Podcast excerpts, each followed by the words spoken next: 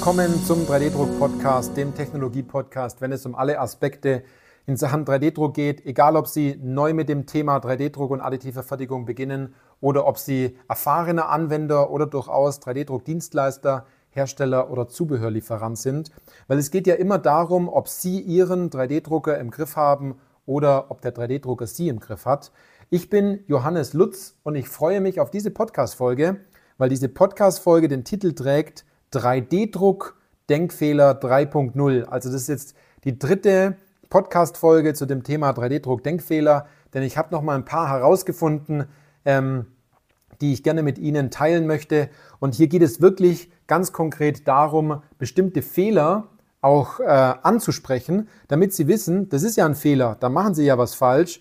Und ähm, damit Sie sich auch fragen, wie, wie kann es denn richtig gehen jetzt? Was sind denn meine nächsten Schritte?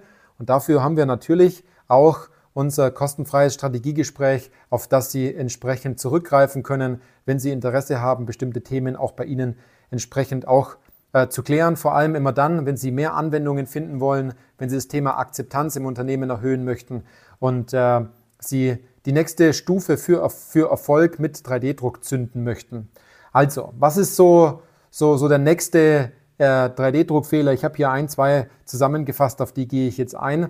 Und zwar ich bin da schon mal in einer Podcast-Folge konkret drauf, drauf eingegangen. Und zwar, ähm, dass viele immer den Blick auf das Material haben und das Sparen im Druckprozess, also das exzessive Sparen im Druckprozess, also wirklich so detailliert sparen an Materialien, dass die komplett ähm, die Realität verlieren, wie billig dieses Bauteil oder wie saubillig dieses Bauteil, kann man wirklich sagen, äh, wirklich ist, also billig oder günstig, saugünstig, ähm, dieses Bauteil wirklich ist, aber ganz klar den, den, die Realität verlieren, diesbezogen, was das Bauteil an Geld einspart, anstatt nur, was das Bauteil einem kostet. Das Bauteil kostet einem nämlich am meisten, wenn man es nicht druckt. Und es würde Ihnen am meisten bringen, wenn Sie es einfach nur drucken und diese letzten 10% an Gedanken, die sie dort reinstecken, vielleicht gar nicht reinstecken, sondern es einfach drucken und sich gar nicht so viele Gedanken machen bezogen auf das Thema, wenn ich jetzt an der einen Stelle noch ein ganz kleines bisschen Material rausnehme, dann spare ich die, mir dort ganz viel, äh, ganz viel Geld. Und es ist meistens gar nicht so, das sind nur ein paar Cent, die sie sich dort einsparen und nach den paar Cent, ähm, die sind schnell ausgegeben, umso länger sie darüber nachdenken und äh, über die Anwendung nachdenken und nicht wirklich vorankommen. Also es ist ein Punkt, man muss in die richtige Richtung blicken, was das Thema Kosten angeht, weil im 3D-Druck ist Kosten nicht gleich Kosten, sondern man muss natürlich immer alle Kosten betrachten, man muss den Prozess betrachten und man vergleicht hier jetzt nicht Bauteile im CNC, das ist ein Fettnäpfchen, wo man ganz schnell reintritt, indem man einfach immer nur Vergleiche zu einer bestehenden Technologie ähm, aufstellt, sondern es geht eher um Anwendungen, die vielleicht noch nie gefräst worden sind oder noch nie gedruckt worden sind im Vorfeld, die Sie jetzt natürlich toll verbessern können und Sie sich auch immer die, Fragen, die Frage stellen, was kostet es mich, wenn man diese Bauteile jetzt nicht druckt? Und wenn man das dann nochmal auf ein Jahr hochrechnet, dann haben Sie dort auf jeden Fall einen Betrag von ein paar tausend Euro. Und dann ist es vollkommen egal, ob das Bauteil 8,30 Euro oder 27,50 Euro kostet oder 28,35 Euro in dem Fall äh, sondern es geht darum, das Bauteil so gut und so einfach und so schnell wie möglich zu drucken, um die Kollegen oder auch äh, entsprechend die Baugruppe entsprechend mit dem Bauteil zu versehen. Dann ein weiterer Punkt ist, dass man immer den Blick auf die Technik hat. Es ist mittlerweile schon fast schlimm, in wie tief sich die Personen vergraben, die äh, sich mit der Auswahl des Druckers beschäftigen das ist, also Sie hören meinen Schnaufen, das ist wirklich schlimm. Und zwar, da geht es dann um Vergleich von Düsendurchmesser und von, äh, von, von Druckgeschwindigkeiten und von Materialien und irgendwelchen banalen Features, die man schlussendlich eigentlich gar nicht braucht, sondern man braucht einfach nur dieses Bauteil. Und ich kann Ihnen eines sagen, ob Sie jetzt dieses Bauteil mit einer 04er Düse und dem einen Material drucken oder in leicht abgewandelter Form mit einem anderen Material. Es ist doch egal. Hauptsache, der Mitarbeiter in der Montage hat eine gescheite Vorrichtung und ob die schlussendlich jetzt aus dem einen Polyamid oder, oder aus dem anderen Polyamid oder aus dem äh, Tough PLA oder aus dem Green Tech irgendwie äh, XYZ ist, ähm, ist doch vollkommen egal. Hauptsache, der Mitarbeiter hat eine ordentliche Vorrichtung. Und wenn die Vorrichtung eh nur ein paar Euro kostet und die danach kaputt geht, dann druckt man die einfach nochmal, weil der Drucker das im Endeffekt kann. Und wenn sie kaputt gegangen ist, dann ist es mal der erste Hinweis darauf, dass man an der Stelle entsprechend nachbessert und mit dem Mitarbeiter darüber redet, anstatt das Bauteil nochmal zu drücken und einfach ein anderes Material zu nehmen, sondern natürlich konstruktiv vorgeht. Also hören Sie bitte auf, verliebt in Ihren 3D-Drucker reinzugucken, weil Sie glauben, das sei interessanter als das abendliche Fernsehprogramm. Ähm, und schauen Sie viel wichtiger in, die, in, die, in das Unternehmen zu den Anwendungen, die Sie wirklich haben. Suchen Sie Anwendungen, finden Sie Anwendungen. Wenn Sie dort nicht wirklich vorankommen, dann wäre die K3A-Methode auf jeden Fall ähm, das Richtige für Sie, damit Sie die richtigen Anwendungen auch finden. Dabei unterstützen wir. Ein weiterer Denkfehler ist natürlich, es gibt unterschiedliche Level von Herausforderungen und Problemen im 3D-Druck. Jemand, der vielleicht jetzt ganz am Anfang steht, hat eher so die Herausforderung, mal die ersten guten Teile aus dem Drucker rauszukriegen. Ja, der, der, der, der hat vielleicht noch mit der Technik zu kämpfen wenn er neu damit begonnen hat. Andererseits gibt es aber auch ähm, die Herausforderung, dass viele mit der Technik mittlerweile gut klarkommen, aber denen fehlen die richtigen Anwendungen und wie sie vor allem diese finden und wie sie mit den Mitarbeitern sprechen, damit sie nicht ähm, auf viel Widerstand stoßen, sondern sie dort eine Sogwirkung für Anwendungen erzielen.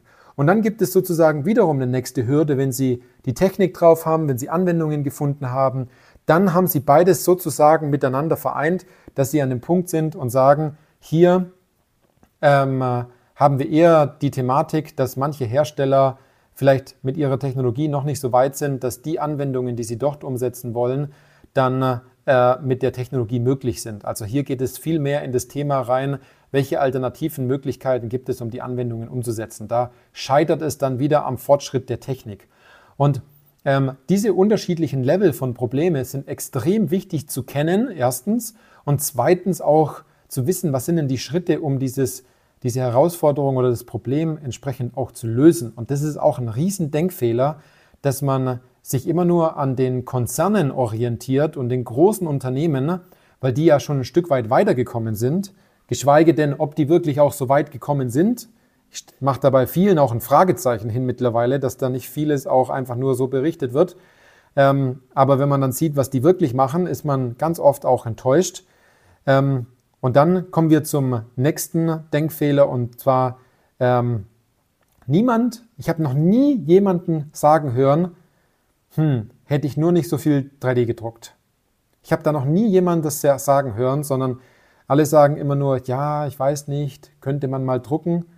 Also wenn es nach mir geht, ich würde so viele Teile drucken, wie es nur geht. Ähm, und zwar, wie es nur geht, in dem Sinne, dass man schon auch im Vorfeld die Anwendung, wie mit unseren Leitfäden, richtig qualifiziert, um danach auch eine Entscheidung trifft, ob es vielleicht Sinn macht, nicht eine andere Technologie zu nutzen. Aber ich würde so viel drucken, wie nur möglich im Unternehmen, weil es das Werkzeug ist, das in ganz vielen Bereichen ähm, zum Einsatz kommen kann, wenn die Anwendung richtig geklärt ist. Das ist auch ein riesen Denkfehler, dass man viel zu wenig glaubt zu drucken, sondern man musste viel, viel mehr machen. Also viel, viel, viel mehr. Wenn Sie da mal so 300 Anwendungen gemacht haben, machen Sie mal 30.000 Anwendungen in den nächsten paar, paar Jahren.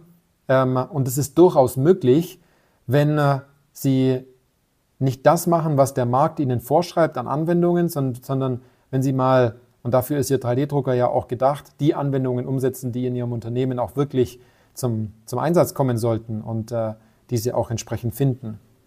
Und dann noch ein ganz großer Denkfehler, ähm, der ist ein bisschen weiter, weiter, ähm, weiter gedacht, aber wenn Sie auch die Problematik haben, Fachkräfte zu finden, wenn Sie auch das Problem haben, richtige Kollegen für den Bereich zu finden, wenn Sie äh, sich schwer tun, ähm, ihr, ihr bestehendes Personal entsprechend weiterzuentwickeln in den bestimmten Bereichen, dann denken viele gar nicht an 3D-Druck. Ähm, dabei gibt es hier so viele Möglichkeiten, auch die Mitarbeiter, die vielleicht den Bereich wechseln oder neu hinzukommen und das Wissen einfach nicht mitbringen können, woher auch, die wenigstens mit ordentlichen Vorrichtungen, Halterungen, Montagehilfen und bestimmten Bauteilen auszustatten, damit die ihren Job wenigstens gut machen können. Anstatt jemand, der seither immer viel Fingerspitzengefühl hatte oder der schon jahrelang vielleicht bestimmte Bauteile montiert hat, dass dann danach jemand Neues kommt und der sich einfach total schwer tut, dann ist klar, dass der für diesen Bereich speziell in der Situation keine Fachkraft ist, sondern vielleicht für andere Bereiche gut ist. Aber man, das kennen viele Handwerker, man ist nur so gut, welches Werkzeug man schlussendlich auch zur Verfügung hat und zum Einsatz hat. Und dann ähm, ist es natürlich voll, vollkommen okay, dass man weniger flucht, weniger Kaffee trinkt, weniger Zigaretten raucht, indem die Arbeit einfach nicht so stressbasiert ist, sondern man einfach einen guten Weg hat, um dort voranzukommen.